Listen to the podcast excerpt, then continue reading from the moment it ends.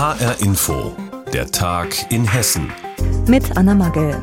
Impfpflicht in Krankenhäusern und Co. Die soll eigentlich ab dem 15. März kommen, so hat es der Bund entschieden, doch es gibt Gegenwind, auch aus Hessen. Zuerst hatte Bayerns Ministerpräsident Söder angekündigt, eine Impfpflicht für Pflegekräfte vorerst nicht umzusetzen. Jetzt hat auch der hessische Ministerpräsident seine Bedenken geäußert. Volker Bouffier sagte dem HR, die Bundesregierung müsse klarstellen, wie diese geplante Impfpflicht im Gesundheitswesen umgesetzt werden soll. Ansonsten halte er sie für nicht durchführbar.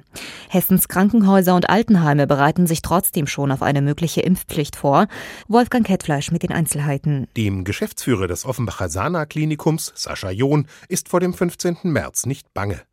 Den Grund für seine Zuversicht packt er in wenige Worte. Bei uns sind über 90 Prozent der Mitarbeiter geimpft. Die Versorgung im größten Offenbacher Krankenhaus wird John zufolge auch mit Impfpflicht gesichert sein. Wir gehen aktuell nicht davon aus, dass wir Schwierigkeiten haben werden ab dem 16. März, zumal zunächst erstmal das Gesundheitsamt entscheiden muss, wenn wir unsere Mitarbeiter melden, die noch nicht geimpft sind.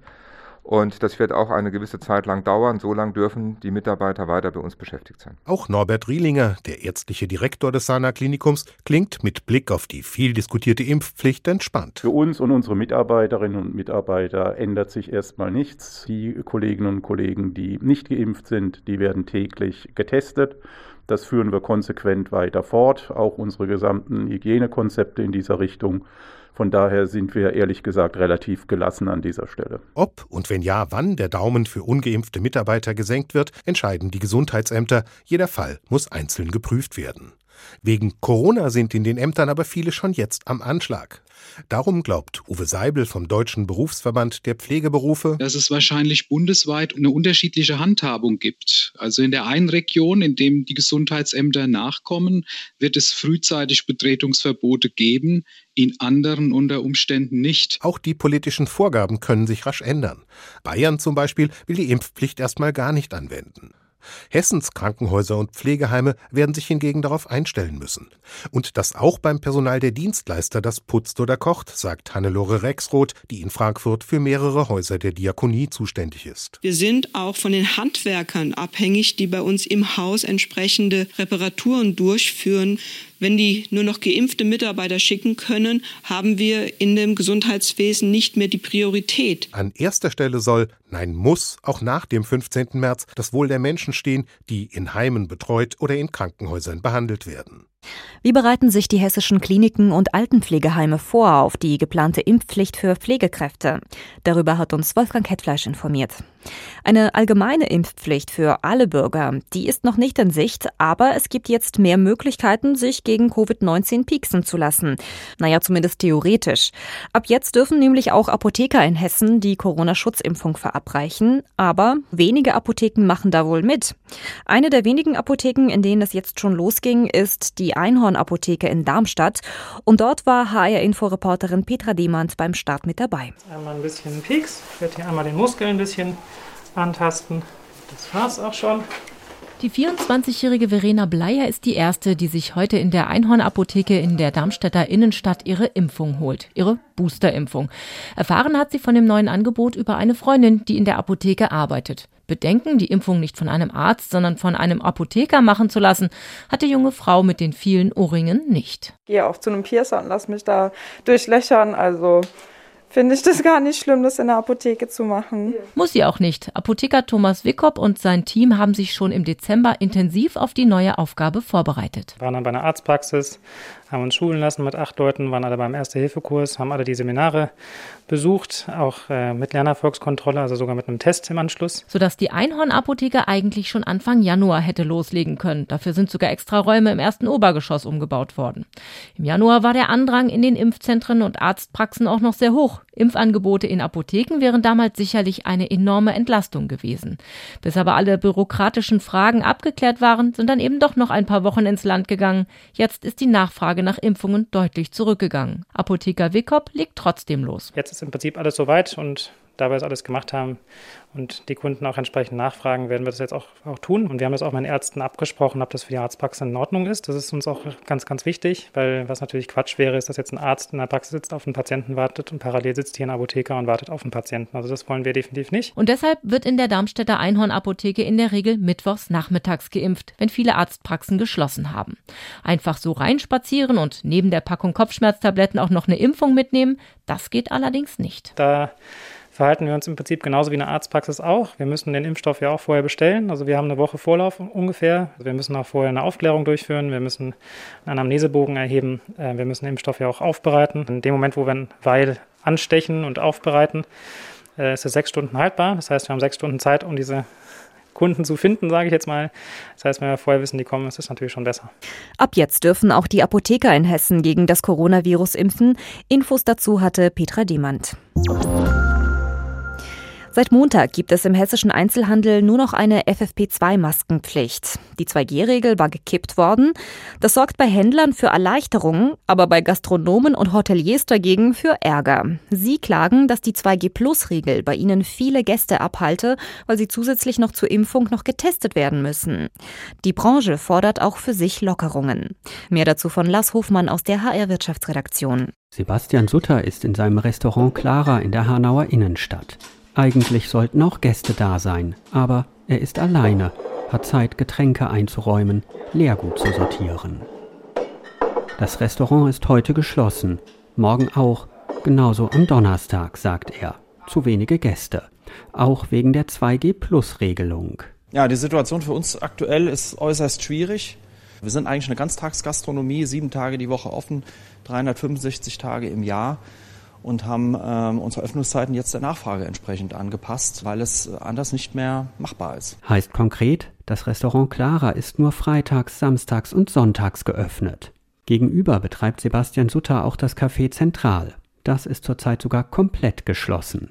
Er fühlt sich nach zwei Jahren Pandemie von der Politik alleine gelassen. Ja, wir würden uns wünschen, dass die äh, pauschalen Regeln wie 2G Plus einfach abgeschafft werden. Wir haben Hygienekonzepte, die wir umgesetzt haben. Wir haben eine entsprechende Lüftung. Wir haben Abstände eingehalten. Wir haben Plexiglasscheiben in unserem Laden aufgestellt. Gastronom Sebastian Sutter weiß nicht, was er noch machen soll. Gerald Kink ist Präsident des Hotel- und Gastronomieverbandes DEHOGA Hessen und er betreibt ein Hotel in Wiesbaden. Gaststätten, Clubs, Diskotheken und auch Hotels hätten massive Umsatzeinbrüche, sagt er. Gerald Kink kritisiert, dass die Landesregierung Hotels und Gaststätten links liegen lasse, während im Handel 2G gestrichen wurde. Da fühlt man sich einfach nur noch respektlos behandelt. Und wir sind einfach, gelinde gesagt, jetzt auch einfach enttäuscht von der Vorgehensweise der hessischen Landesregierung. Und das führt zu einem ganz hohen Frustrationslevel innerhalb der Branche. Mit Blick auf die Einzelhändler stellt Hotelier und DEHOGA Hessen-Präsident King eine klare Forderung für die Branche mit hessenweit rund 160.000 Beschäftigten. Heute bin ich schon so weit, dass ich eigentlich dafür bin, dass wir das gleiche Recht bekommen müssen was der Handel bekommt und auch eine Aufhebung von 2G. Der Frankfurter Virologe Martin Stürmer kann verstehen, dass in bestimmten Bereichen wie dem Handel 2G gekippt wird, weil mit der Omikron-Variante FFP2-Masken einen guten Schutz bieten, wie er sagt. Man könne aber die Gastronomie nicht mit dem Einzelhandel vergleichen. In Geschäften sei es kein Problem, konsequent Maske zu tragen. In der Gastronomie ist natürlich das Problem, dass ich dort eben auch äh, viele Situationen habe, wo ich die Maske absetze. Ich werde am Tisch sitzen, äh, intensiv mich mit Leuten unterhalten, dabei essen und trinken äh, über einen längeren Zeitraum in einem geschlossenen Raum. Da halte ich nach wie vor eigentlich eine, eine Testpflicht für obligat, weil das ist das Beste, womit wir uns da vor Infektion schützen können. Das Ende von 2G im Einzelhandel weckt Begehrlichkeiten in anderen Branchen. Branchen. Virologe Stürmer warnt aber, es müsse für jede Branche geprüft werden, was sinnvoll ist und was eben nicht. So scheint es derzeit unsicher, ob Erleichterungen für Hotels, Clubs, Diskotheken und Gaststätten schnell kommen. Die 2G-Regel fällt seit dieser Woche im Einzelhandel weg und deshalb fordern jetzt auch Gastronomen Lockerungen für ihre Branche. Lars Hofmann hat uns darüber informiert. Ja, und dass die Corona-Regeln den Betrieb extrem hindern oder sogar existenzbedrohend sein können, davon können auch die Gastronomen in Willingen ein Lied singen.